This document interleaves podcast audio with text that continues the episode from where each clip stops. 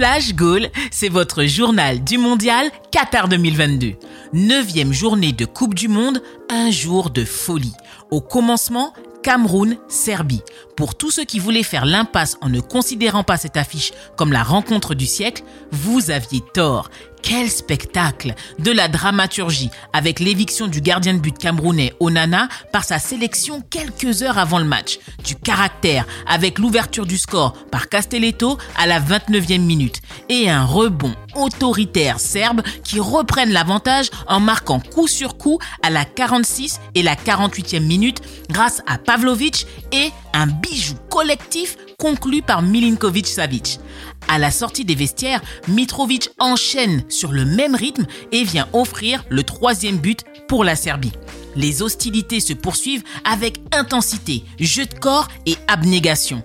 L'entrée en jeu du serial buteur camerounais Vincent Aboubakar redonne de l'espoir à la 63e minute avec un magnifique enchaînement suivi d'une louche somptueuse qui permet au Cameroun de recoller au score à 3-2 les Lions indomptables rugiront une dernière fois pour s'offrir le point du match nul grâce à Choupo-Moting à la 66e. Score final 3 partout.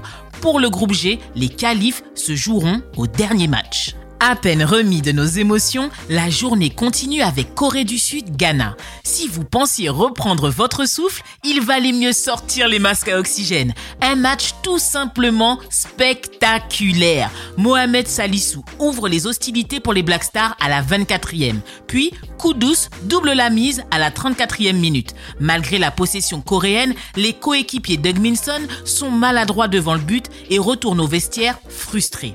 Mais la détermination des guerriers taïko les emmène à revenir au score à la 58e et la 61e minute. Un renversement de Shegunson qui n'a pas intimidé le Ghana en reprenant l'avantage à la 68e grâce à Kudus qui s'offrira un doublé. Les 10 minutes les plus palpitantes de la compétition.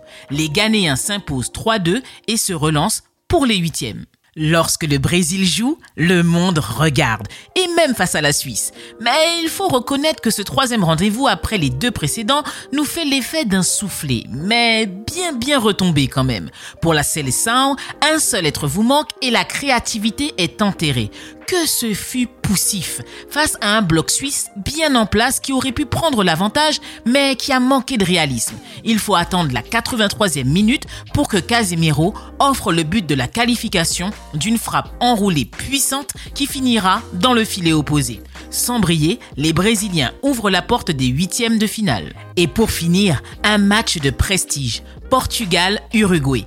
Cristiano Ronaldo et ses coéquipiers allaient-ils confirmer leur bonne entame de compétition? Certainement, le Portugal domine des Uruguayens décevants et peu dangereux.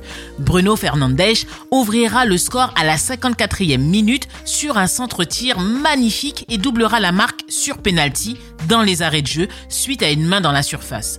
Les coéquipiers de Cavani devront faire beaucoup mieux lors de leur prochain match pour espérer se qualifier.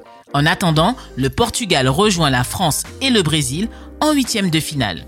Voilà pour les news en direct du Qatar. Je vous donne rendez-vous à la dixième journée pour un nouvel épisode de Flash Goal spécial mondial. À très vite la famille.